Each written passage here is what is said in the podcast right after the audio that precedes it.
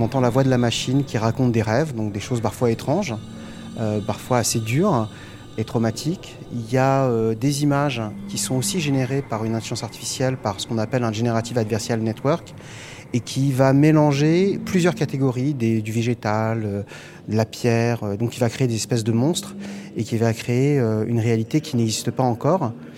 Et ce qui m'intéresse là, c'est comment l'imagination artificielle va se nourrir de toutes les données du big data, euh, de tout ce qu'on accumule depuis une quinzaine d'années tous sur les réseaux sociaux, pour créer une réalité euh, alternative, une autre possibilité, quelque chose qui n'existe pas et qui pourrait être la définition de ce qu'est une œuvre d'art.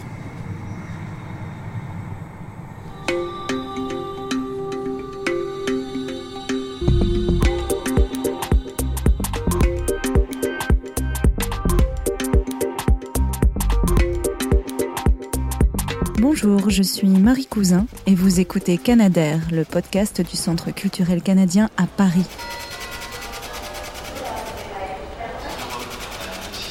Pour bien commencer cette série, quoi de mieux qu'une Dreaming Machine? C'est le nom de l'installation de Grégory Chatonsky, cet artiste chercheur franco-canadien qui vient juste de nous décrire son terrain de jeu, cet imaginaire technologique où l'intelligence artificielle crée à partir de rêves humains des images dérangeantes, une logorée surréaliste, des sculptures monstrueuses. Depuis toujours, les artistes interrogent, sondent les limites des technologies qu'ils utilisent, du tube de gouache à l'appareil photo ou à la caméra. Alors, pourquoi pas les algorithmes ou le big data, me direz-vous? Certes, mais allons encore plus loin. Les machines pourraient-elles rêver par elles-mêmes? Créer par elles-mêmes? Ces robots ou cette intelligence artificielle pourrait-il aussi nous apprendre à nous, humains, à mieux décrypter le monde? C'est la question au cœur de l'exposition du Centre culturel canadien à Paris, qui réunit actuellement 16 artistes canadiens et français autour d'un thème. Human Learning, ce que les machines nous apprennent.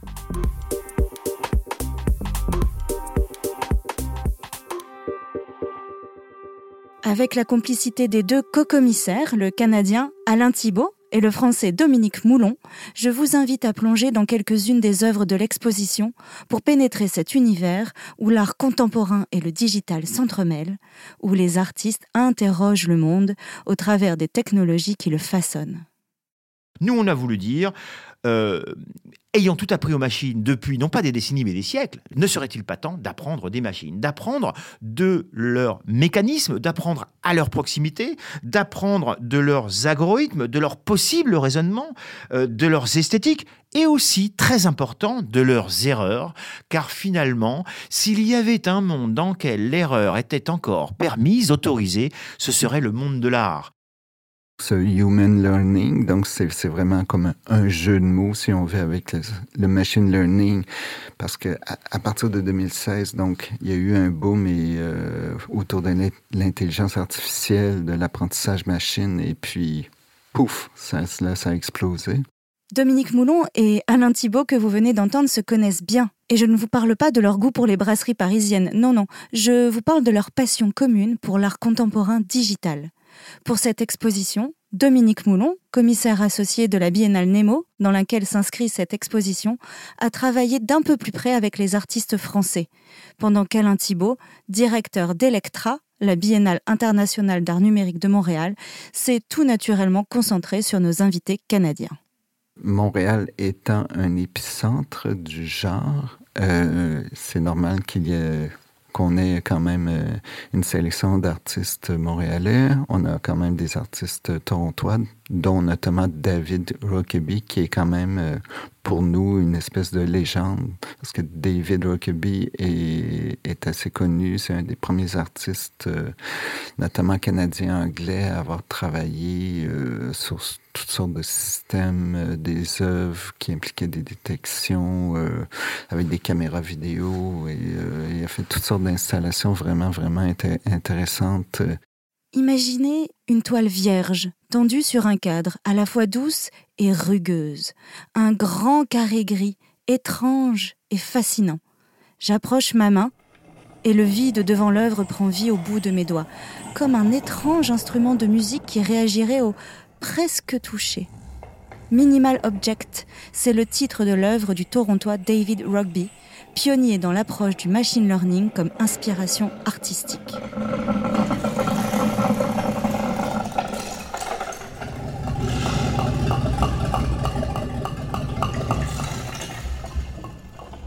En même temps, c'est euh, extraordinairement euh, intime et intense et tactile. Parce que le son, les, les haut sont vraiment juste euh, devant le, toile. Le son, c'est très présent et tactile. Ça crée une expérience très intéressante.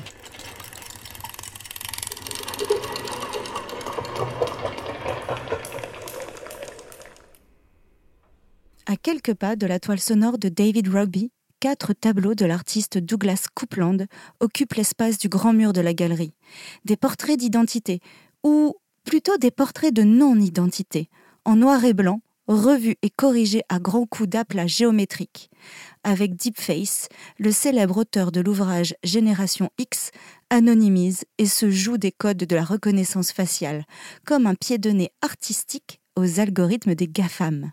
Dominique Moulon nous en dit plus. Et c'est vrai qu'aujourd'hui, si on se pose les grandes questions sociétales, eh bien, il y a de fortes chances qu'elles aient été initiées par le digital, révélées par le digital, ou que les solutions passent aussi par le digital, ou peut-être même que les problèmes arrivent avec le digital, et que les grands mouvements sociétaux en France, actuellement, on le sait, euh, Dieu sait s'il y en a, comme dans le monde entier, eh bien, quand on parle d'ubérisation, quand on parle des robots qui vont nous prendre nos emplois, le digital est de toute façon là, dans toutes les couches de la société, dans tous nos usages, mais aussi dans toutes nos grandes questions. Donc c'est vrai qu'il y a une multiplication actuellement des événements euh, à la frontière de créativité, industrie, digitale, art, etc. Euh, et c'est normal que ça se multiplie, même s'il y a des ancrages historiques euh, qui remontent à déjà il y a quelques décennies. Alors, on a pour habitude de dire que, bon, euh, c'est peut-être dans les années 50 qu'on a vu émerger les premières œuvres euh, autonomes, interactives, robotiques.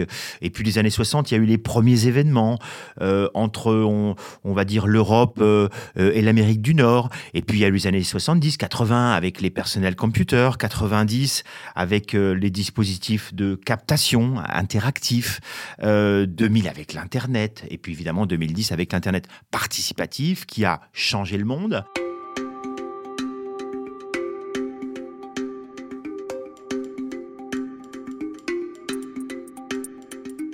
Nous sommes toujours dans notre galerie du Centre euh, culturel canadien. Et face au deepface de Douglas Coupland, dont nous parlions à l'instant, une autre utilisation du portrait et de l'art photographique est mise en scène par le Québécois Louis-Philippe Rondeau. Oserez-vous franchir la porte du temps? Oserez-vous déformer votre image en passant à travers le grand cerceau lumineux et la projeter en 4 par 3 sur le mur de la galerie?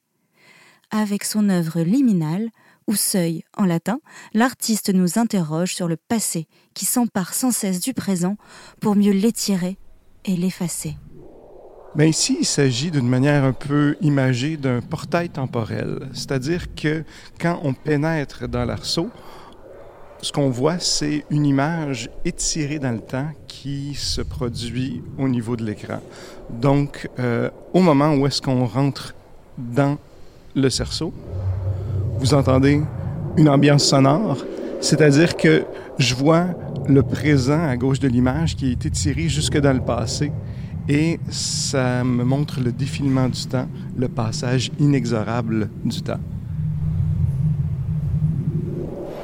C'est toute cette idée de détournement des technologies. Alain Thibault, co-commissaire canadien de l'exposition. Je veux dire, un certain type de technologie, qu'est-ce qu'elle peut m'apprendre? Qu'est-ce que, qu'est-ce, qu'est-ce qui, est spécifique à cette technologie-là? Qu'est-ce qu'on peut faire de différent euh, donc, je pense que c'est, la chose qui anime euh, vraiment l'ensemble des artistes canadiens français qui se retrouvent ici.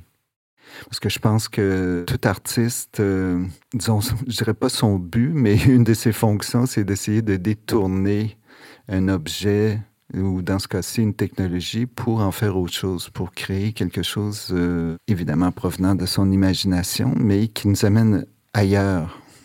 Je pense que c'est assez important à la fois pour le spectateur, mais c'est important aussi euh, pour les, disons, les technologistes qui auraient créé ces, euh, ces technologies. Donc, ça, ça, ça, crée toujours une espèce de, je dirais pas un clash, mais euh, au contraire, un bon clash qui fait en sorte que, ah, on fait, waouh, j'avais jamais pensé faire ça avec ça. Waouh, c'est exactement ce que j'ai pensé moi aussi en voyant le poétique ordonnancement du chaos mis en scène par l'artiste Samuel Saint-Aubin. Depuis cinq ans, je crée mes propres œuvres qui parlent du quotidien et puis euh, de la mécanique, de l'électronique, la mécatronique. L'œuvre s'intitule Prospérité. Donc, euh, on peut voir euh, des graineries qui sont manipulées par une petite pince guidée par de la robotique.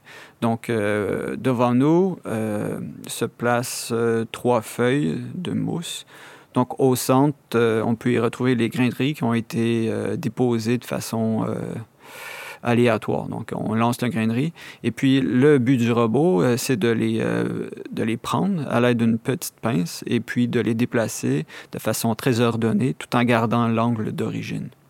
Prospérité, donc, ça fait écho au symbole du riz, donc au symbole de la fertilité et puis la façon dont les robots euh, mènent notre société donc, euh, au sens large, donc dans la bureaucratie, euh, comment les gens sont déplacés.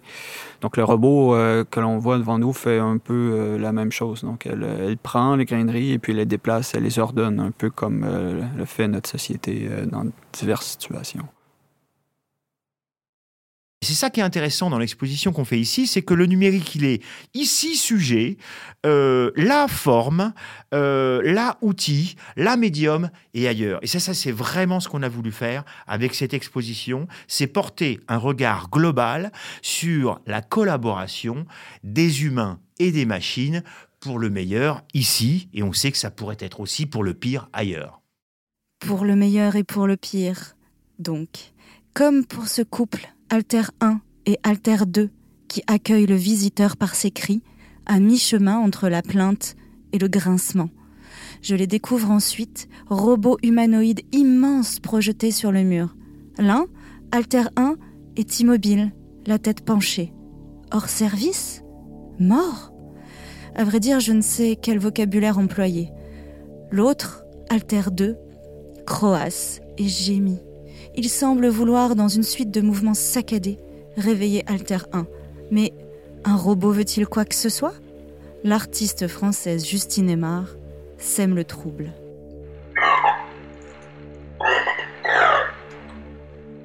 Donc l'installation que je présente est une installation vidéo qui s'intitule Soul Shift, qui euh, est à la fois euh, une exploration de l'idée du mind uploading, qui est cette théorie scientifique où on pourrait en fait uploader le cerveau d'un être humain euh, sur un, cerveau robotisé. Mais là, ce que j'ai voulu montrer, c'est euh, les avancées euh, technologiques d'un robot particulier avec lequel, avec lequel j'ai travaillé, qui s'appelle euh, Alter, donc qui est un robot qui apprend son environnement, qui développe son propre comportement autonome, mais qui ne reproduit pas en fait le comportement de l'être humain, donc qui développe ses propres sens. Et ce qui m'intéressait lors de cette installation, c'était vraiment de, parler de l'incarnation, comment un système de vie artificielle peut incarner un corps robotique et euh, qu'est-ce qui se passe quand ce corps robotique euh, est cassé et brisé? Ça parle aussi de la fragilité de la technologie. Donc c'est une installation qui est presque comme une sculpture avec, euh, avec les voix des robots qui, qui arrivent aussi comme ça au-dessus du visiteur. J'avais envie que la projection soit très grande pour qu'on ait cette impression de physicalité et, qu'on soit vraiment en présence. Donc il y a une sorte de regard quasi euh, anthropologique aussi sur euh, l'évolution entre l'évolution de l'être humain, de l'être robotique et comment euh, tout est lié et comment aussi on peut apprendre, les machines peuvent apprendre de nous et on peut apprendre d'elles.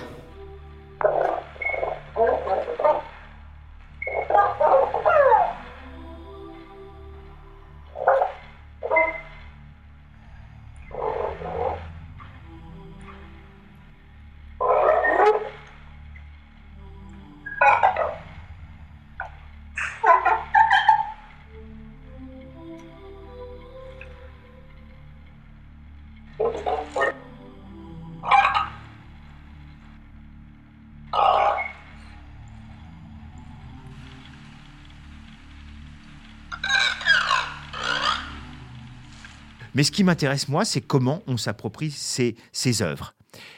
Alain et moi, on a beaucoup de points communs. On entre dans les œuvres par la forme. Je le tout particulièrement euh, venant d'une école d'art euh, et enseignant en école d'art. Euh, on parle beaucoup des idées. Que ferait-on sans les idées? Mais les idées sans les formes, j'ai peur que parfois ce soit plus aride. Donc, on a essayé de faire des œuvres qui se lisaient par elles-mêmes et qui possiblement étaient à tiroir. Je pense que cette exposition, par ses formes ou sa forme globale, j'en ai l'intime conviction, séduira le regard euh, de beaucoup de spectatrices et spectateurs. Et je pense aussi que celles et ceux qui pourront, souhaiteront, voudront euh, aller plus loin, trouveront certainement avec l'une de ces, de ces propositions, au moins, si ce n'est plusieurs, ou peut-être même avec le dialogue qui s'inscrit entre plusieurs œuvres, peut-être des réponses à leurs questions, ou peut-être se poseront davantage de questions, peut-être repartiront avec plus de questions que de réponses, et c'est ce que je souhaite.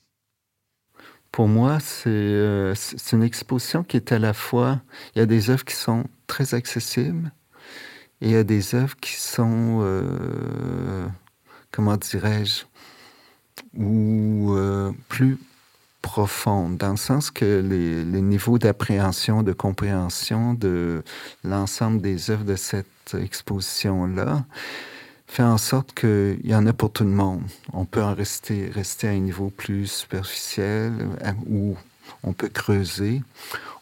et ce que j'aime dans le type d'exposition que j'aime monter, c'est aussi que faire en sorte que, les, euh, le que, le spectateur, la personne qui vient voir, se fasse sa propre histoire, si on veut. Donc, on donne pas tout prêt à marcher, à comprendre à la personne, mais il y a un petit côté mystère dans tout ça, et puis euh, c'est ce que, ce que j'aime. Et n'est-ce pas là finalement le cœur du human learning? Aller au-delà du mystère, lire entre les lignes et découvrir de nouvelles significations? Merci à Dominique Moulon et Alain Thibault, et merci aux artistes qui ont dévoilé un bout de leur mystère. C'était Marie Cousin pour Canadair, le podcast du Centre culturel canadien à Paris.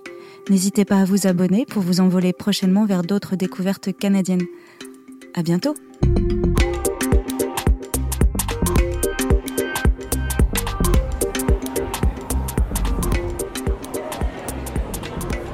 Si vous aviez un mot pour décrire cette œuvre, ce serait quoi? Un mot, c'est compliqué. Hein. Euh psychédélique, moi, je dirais. Artificiel. La conscience mécanique. Cinématographique. Euh, moi, je dirais plutôt euh, picturale, la peinture, en fait. Une peinture, mais postmoderne. La créativité à son état pur. Mais je pourrais dire aussi époustouflant, quand même. Déshumanisé. Ça fait un peu peur. Et, euh, et ça ressemble aux humains. Et, euh, et aussi, ce qui est drôle, c'est qu'ils ont des yeux.